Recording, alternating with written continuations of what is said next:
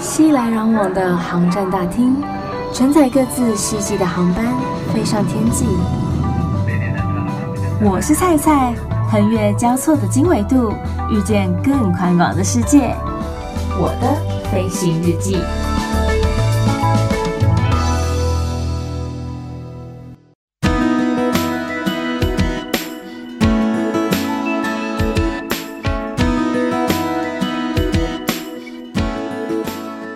Welcome board，欢迎收听我的飞行日记，我是空姐菜菜。在此恭喜我的飞行日记第一集在 Podcast 上面上线啦！菜知道这边有一些老朋友旧朋友，但是也要跟新朋友说一声，就是简单的解释一下，介绍一下我的飞行日记。原本是在中部一个收听率相当好的一个电台，每个礼拜天下午四点到五点播放的一个广播节目。主持人就是我本人，空姐菜菜，然后主要是针对可能航空啊、旅游啊等等之类，不管是经验或是知识，甚至偶尔会邀请到我的一些朋友啊或者同事之类的，一起到节目来跟大家聊聊，一起来分享我们的一些所见所闻。但是。在二零二一年的二月份的时候呢，电台内部有做一个大变动，在整个节目的编排上面、安排上面有做一个大调整，所以很可惜的无法在电台继续在空中陪伴大家。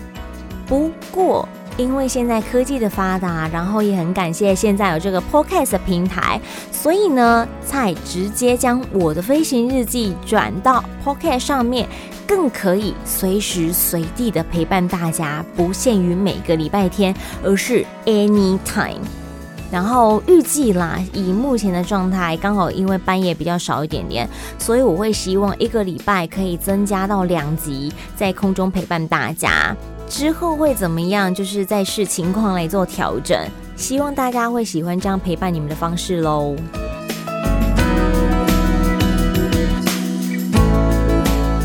在二月份大过年的时候呢，大家一定会碰到各式各样的亲戚，有叔叔、阿姨、婆婆、奶奶等等之类的。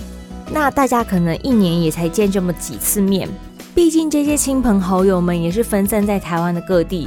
平时呢，大家又有各自的事情要来忙碌，所以能够借由过年这个时候把大家聚在一起，是一件很开心的事情。至少对于我来说啦，我觉得相当的幸福。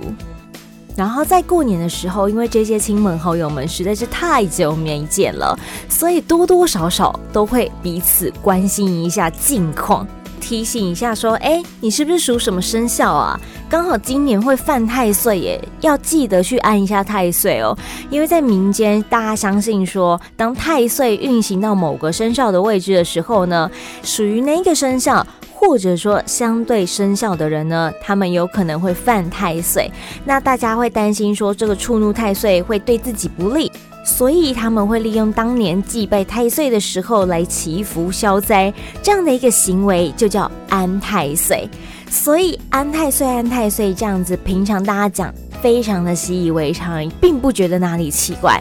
但是今年多了一个，除了太岁要安，太座也要安。太座是啥人？谁是太座啊？哪位神明叫太座吗？嗯，是太座是领导迄个，最占有分量的太太，所以俗称叫做太座。到底要包给泰座多少钱？今年有一个很特别的玩法，有很多人呢、都是直接在脸书发了分享文，说你只要按一个赞。我就给老婆给这位泰座几块，一块、十块，再让 DI 哈是自己来决定的。像那个歌手黄靖伦啊，他虽然说一个赞一块钱，但是他的粉丝量真的太大了，所以猜猜看他到最后要包给太座多少红包呢？他包了九万三，他自己也是吓一跳了。自己当初结婚生小孩的时候，赞数都没有这么多了，结果只不过发了一个文，说一个赞换一块钱，看看咱们的太座可以拿到多少的红包，就吸引来了九万多的按赞数。真的是相当的惊人。虽然说这样好像有点荷包大失血，但是太做开心，咱们这一年就可以安安心心的，可不是也很好吗？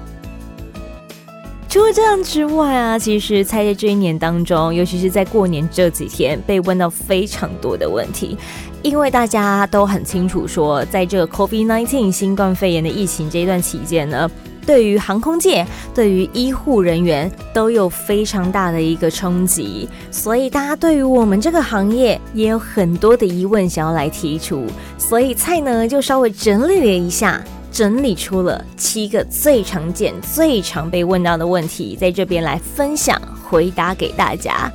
好比说第一个问题，究竟我们到底什么时候要上班呐？或者说一个月到底会拿到多少的班呐？嗯，这真的是因人而异耶，因为大多数我们被排到的就是一个月大概两个到三个班，那会拿到什么班不一定，有些人可能会飞到长班，有些人可能会飞来回班，甚至是只有待命而已，所以这真的完全是靠公司和系统那边去做安排的。当班表发布之后。如果你有不想飞的班，或者特别想要飞的班的话呢，你就自行再去跟其他的同事换班。否则，一般来说，我们一个月就是拿两到三个班不等。所以你问我什么时候要上班，我真的很难跟你说什么时候。一个月也才出一次班表，班表还没有发布之前，我也没有办法跟你说到底什么时候才会再度飞行啊。再来第二个常见的问题就是，既然没有班，那这段时间我们都在做什么？这真的必须跟大家讲说，每个人的规划不一样。像我有些朋友，他们就跑去上瑜伽课，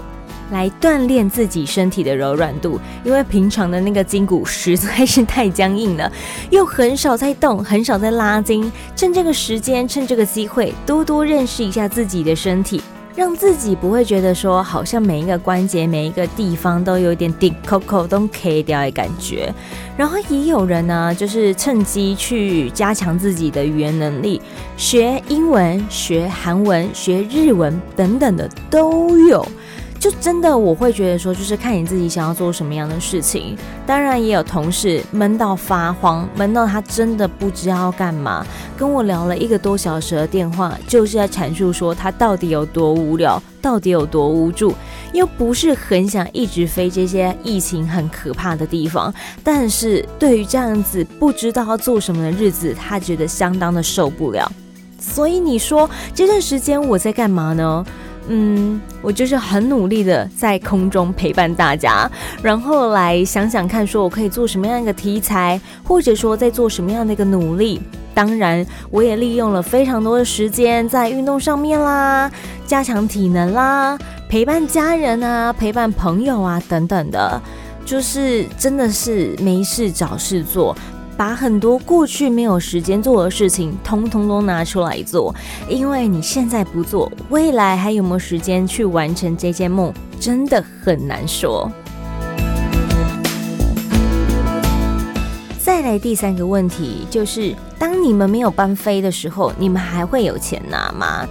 这真的就是很现实面的问题，因为大家都必须要靠钱过活嘛。有钱不见得可以干嘛，但是没钱就万万不能。但我们的薪水，因为它分成好几个层面去给的，有飞行加急，有外站津贴，有底薪等等的，所以它并不是全部照给。但是底薪它还是有给的，因为毕竟我们是正式员工。然后给多给少就是看你的年资，它就是一个固定的金额。只是有些人听到说哈，你不用上班还有钱可以拿哦，也太爽了吧！通常当我听到这句话的时候，我心里已经翻了无数次的白眼，因为我就会觉得说，你们又会觉得说，我们不要太常飞这些地方，把这些病毒给带回来。然后我们也不是自愿说不要飞这些班就去拿钱的。就是你怎么会这样觉得？然后再加上说，现在虽然比较少的班机，但是相对的，等到疫情恢复之后，等到疫情受到控制之后，大家是不是会猛出国？那到时候班机数量是不是就会增加？出国的旅客一定是大大的暴增。在那样子的一个时间点，空服员是不是也会累个半死？一定的啊。那既然如此，我们只是先休息后努力，就是只是我们的那个努力辛苦的时间比较不一样而已。在更之前的时候，其实呃，在疫情还没有开始之前。很多的空服员都已经身体有点受不太了，像有些同学，他们就说真的飞到太累了，一个月八九十个小时，这是 average 基本上的一个数字。一个月飞这么多的时数，其实对于我们身心上面也是一个非常大的一个负担。所以大家不要再因为我们可能没上什么班，然后却有薪水可以拿这件事情感到那么的感冒，好吗？就是这又不是我们的决定，然后我们也不是说哦，就是我不想上班，但是你要给我钱，这都不是我们去做出的一个决策啊。所以这种话真的不要再说了。那有些人就要问说，既然你们比较少飞，那其他不用飞、没有陪伴的时间，你们需要去公司报道吗？是不用的哦。就是我们要去公司报到的时间，要么呢就是我们有飞行任务，再来就是有待命任务的时候。待命任务就是以防万一，说可能今天班机需要呃更多的人力，或者说可能有人刚好请假，必须要递补人力上去的时候，就会从这些待命的组员当中去递补那个空缺。否则，除此之外，我们是不需要去公司报道的，只要没有排班。班表上面空白的地方，就是我们放假的日子。不过，因为像我现在班很少，所以基本上我都待在台中，就是跟家人一起。但是我台北的房子，大家就会问说：“那你这样放着不是很浪费吗？就是你缴了房租，可是你一个月住在那边的时间大概不超过五天吧，顶多也就那么一个礼拜吧。这样子好像不是很划算呢。有没有想过跟房东讲一下，说减低一下那个房租？”或者说就把房子给退了吧，否则这样子好像也是一笔开销。这件事情我也不是没有考虑过，但是你想一下，因为像女生的东西又特别的多，你一个房子退租之后，你那些东西要往哪摆？搬回台中吗？然后你等搬回台中之后，等到你又要上班的时候，你要把所有的东西就是再全部搬回去台北，然后你要重新再找租屋。要找到合适自己喜欢的，然后价格合理的房子，并不是这么容易的一件事情。所以我就觉得说，与其这样子，那我倒不如就把它那边当做是一个仓库吧，就是。至少我有个地方可以放东西，然后如果说我真的有需要的时候，或者说我的家人有需要的时候，上台北一趟有个地方可以住，到最后我的租屋就是放在那边，我也没有特别想要去动它。反正就是我觉得以那个价格来说，在台北市找到这样子的租屋已经算是不错的了，我就也没有特别再去跟房东说些什么。那现在在机上的客人多吗？大部分是载到谁？这件事情也是大家所好奇的。其实我们很多的班机客人真的不太多，然后大部分也都是载货比较多，就是靠 cargo 靠货物那边去做一个营运，来做一个盈利的收入。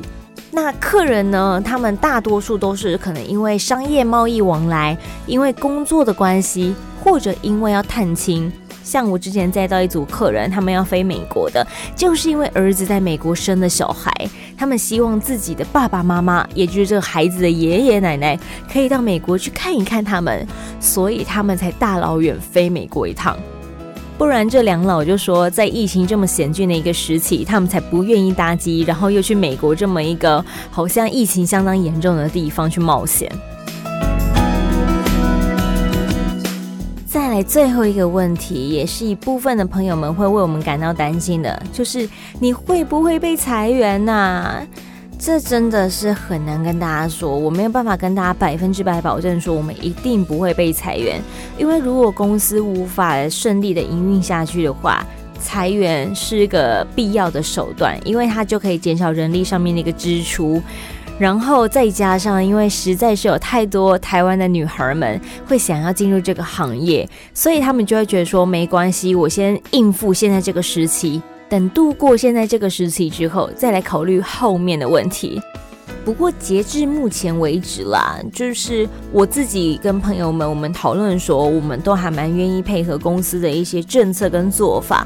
我们也会觉得说，你可以先采用，例如说无薪假啊，强迫大家一定要放无薪假，大家轮流放，一个月至少放一个礼拜到两个礼拜等等之类的，或者说用暂时减薪的方式来减低在人力上面的一个支出成本，不然你直接用裁员的，好像有一点狠。就是对于我们来说，大家都是辛辛苦苦考进来的，也都是为了想要成为空服员，为了想要成为地勤，为了想要成为航空业的一员，所以进入到这个行业，大家都是努力过的。我好不容易经过几番的波折，才进入到这个产业。结果却因为这样子一个真的是很糟糕的疫情，然后被迫要离开。我想，除了心灵上一定会非常难过之外，也会觉得非常的不甘愿吧。所以，其实我们现在都还是尽可能的，反正公司说什么我们就做什么。然后再非不得已的情况之下，我们也是希望公司不要采取裁员这一招。像之前就有一些外籍组员，他们就有发文，甚至是上媒体，就是说自己真的是很舍不得，可是也没有办法，因为这是公司的决策。但是也希望说，在未来呢，公司会有机会可以把他们重新招聘回来。以上这七个问题呢，就是在整理这一年多来最常碰到、最常被人家问到的几个问题，希望有解答到大家的一些困惑。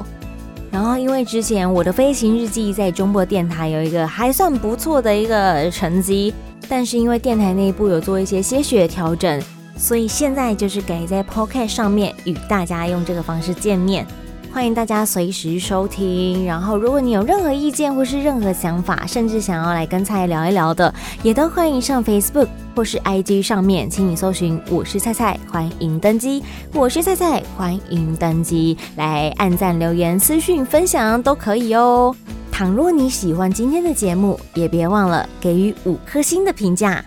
预祝大家每一天都 Happy Landing，我们下次见。